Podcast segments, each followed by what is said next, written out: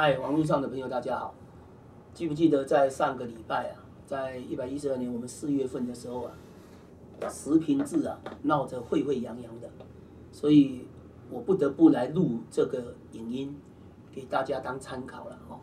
也就是十平制，其实要真正能够参与建物产权登记，而且有一定经验办建物保存，或者说曾经对大楼的登记有一定时间的经验者，才有办法去评论它。因为我看到网络上的评论也好，或电视上的报道也好，我总觉得就是有些地方就是欠缺的，所以情势逼着我赶快来录这个影哦，来分享我的经验给大家参考。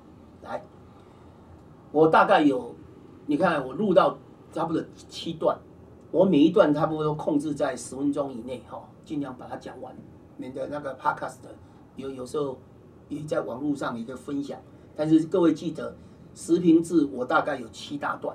第一段，我们第一今天的第一段的这个节目就是在谈产权面积，也就是说要去搞清楚十平的制度，你就要先知道产权面积。好来，我做了一个表，这个表在以前我的建物产权啊、规划啊、管理的公寓大厦里面呢，其实都有。来，各位先看一下建物的面积，事实上包括各位哦，主建物、主体建物，就是你家的厨房啦、浴室啦、卧室啦、啊客厅啦、餐厅，这就是主体建物。什么叫附属建物？附属在主建物旁边的建物，就是平常的什么阳台、平台、花台、披雨遮、屋檐之类的。但是我们在民法修正以后，称它叫做专有部分。在民法七百九十九条里面，称它叫专有部分。那专有部分一定是专有专用，各位记得是专有专用，哦，专有专用。那公共设施呢，我们称它叫做共有部分。这个不是民法上的共有哦，叫共有部分，加了两个部分就差很多。就是共有两个人可以，你二分之一、二分之一，三个人二分之一、四分之一、四分之一或三分之一、三分之一三都可以。那个是分别共有、共同共有，类似这种观念。但是共有部分，哎，也就是专有名称呢，它是属公共设施，所以结论，公共设施就共有共用。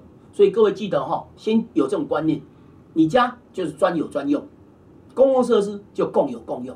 那我就问各位了，我们现在谈十平，你告诉我哪些是虚平？有人会讲说啊，公共设施公设比太高，那个叫做莫名其妙。公设比太高，你可以不要买呀。你看看一个大楼门厅，一楼进去的门厅，如果变得很小很小很小，你看那一栋大楼有价值吗？如果你你说公设比要把它降低，当然可以降低呀。你也可以讲白一点啊，你楼梯电梯前面就一个通道，那那里面就一楼就当店面呐。你看看楼上住户会不会跳起来？还有电梯打开，那个叫做梯厅呐，你也是一点点，就是就是差不多一米半两米就好了，也不要到三米四米。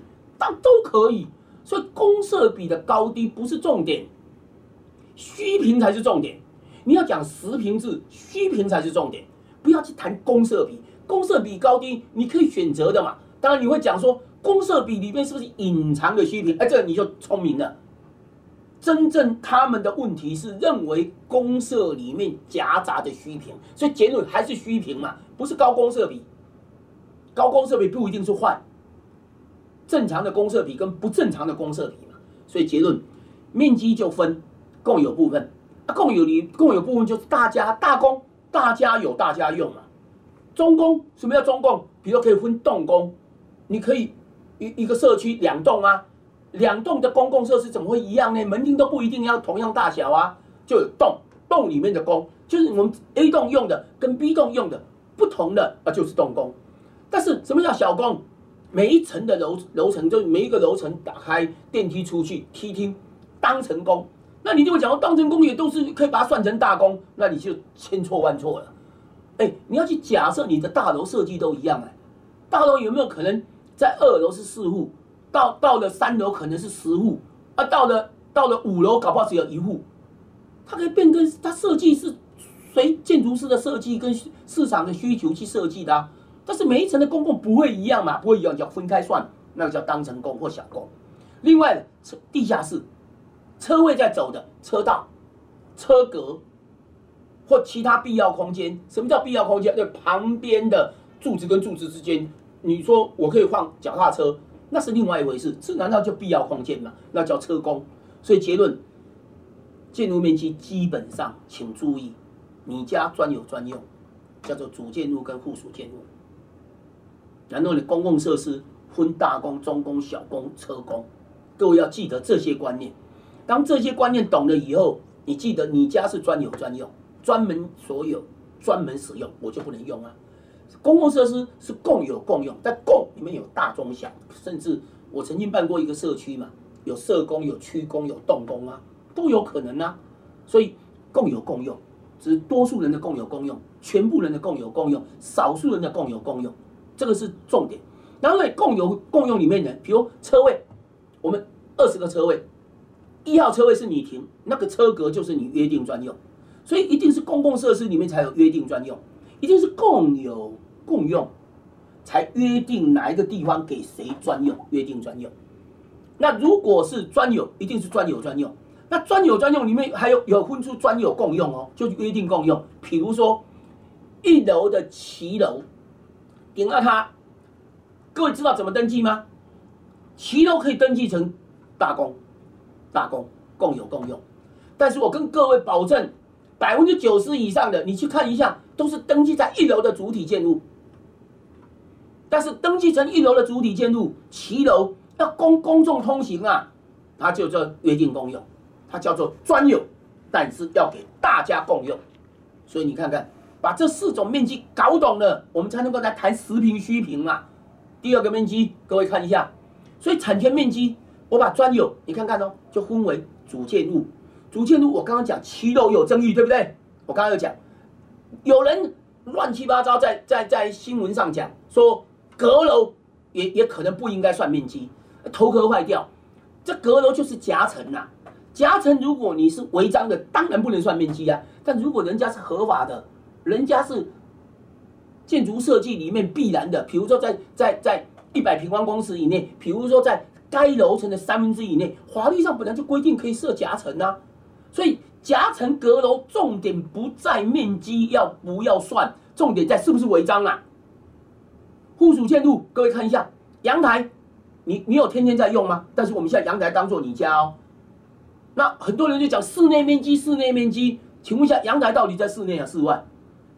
阳台十分之九以上在室外，当然了，有些是从阳台走进来你家的门客厅啊，那是例外嘛。所以我讲十分之九，百分之九十好了。所以阳台是附属建筑啊，以前更多，还有平台、雨遮、屋檐、花台、栽植槽、露台，这些通通都不能登记了。你应该跟我讲说啊，以前登记这些啊，这些通通我们把它当做虚平。我同意。所以新的建筑物不会有这些的啦。所以表示很多人。民意代表也杞人忧天呐，他根本搞不清楚，宇宙屋檐是从一百年五月一号到一百零六年十二月三十一号，就是一百零七年以后已经没有宇宙屋檐的。但重点是，假设你家有宇宙屋檐，你是旧建物，你是一百零六一百年到一百零六年之间完工的建物或申请建造的建物，请问一下，你宇宙屋檐是不是已经计价了？你是不是已经买了？现在要把你虚平化，你会不会跳起来？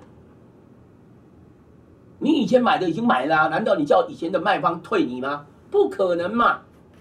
所以我的结论说，这些虚评啊要很小心。再来，公共设施，我们有谈过大工、小工，还有车工。现在虚评隐藏在哪里？我告诉各位的，隐藏在车工里面的车道了。车道有可能隐藏在大工里面。所以结论，你面积搞不定，你怎么可以谈虚评？虚评就是在谈不是不是实评嘛。所以把虚评搞懂了，你实评制才会出来嘛。还有旧建物怎么办？所以第三个要跟各位谈的，所以我这里做了一个表，各位看一下，实评制就是实际的登记评，不一定是实际的使用评哦，因为你可能是被冠虚评，比如宇宙屋檐登记在你家，你有你你宇宙屋檐你根本连够都够不上，宇宙屋檐是鸟站的鸟用的，根本不是人用的。但是有人也把中庭也扯进来，中庭根本不登记的。所以扯起来是没道理的，他是讲说室内平，所以我搞不清楚登记人怎么可以去谈实平跟虚平呢？再来比较重要的，我们这一节在面积里面，公共设施我刚刚不是讲大工当成工车工吗？门厅、楼梯、逃生梯、共用设备要不要算？不算啊，不算，不算也要盖呀。有逃生难道你不要吗？你说不登记，不登记可以哦，不反对新的哦，但旧的是人家已经登记了哦，人家要卖，你可以怪人家吗？当成公有通道走道哦，还有共用空间、健身、图书、交易。讲白一点呐，你说公设太高，那就是这些变小嘛，门厅变小嘛，楼电梯变小嘛，通道走道变小嘛，水箱、变电室、储水室、机械室，你通通变小嘛，我们通通没反对呀。只是跟居住品质有没有关系，通通没关系。所以我的结论在告诉各位，谈实平是，请先谈虚平。什么是虚平？把虚平去掉才叫做实平。还有，不要一直讲去公社，不要一直讲高公社比，那个根本是搞不清楚状况人所谈的。这个通通都是公社。你公社只要一减少虚，我们假设虚平先撇开，公社面积先减少，公社比就降低啦。现在一般大概公社比大概如果。一般正常到三十到三十五了，豪宅可能三十五到四十，甚至我还办过四十八趴的都有可能啊。所以结论，正常的观念才能够谈十平制，好吗？我们这一节到这里为止，好，谢谢。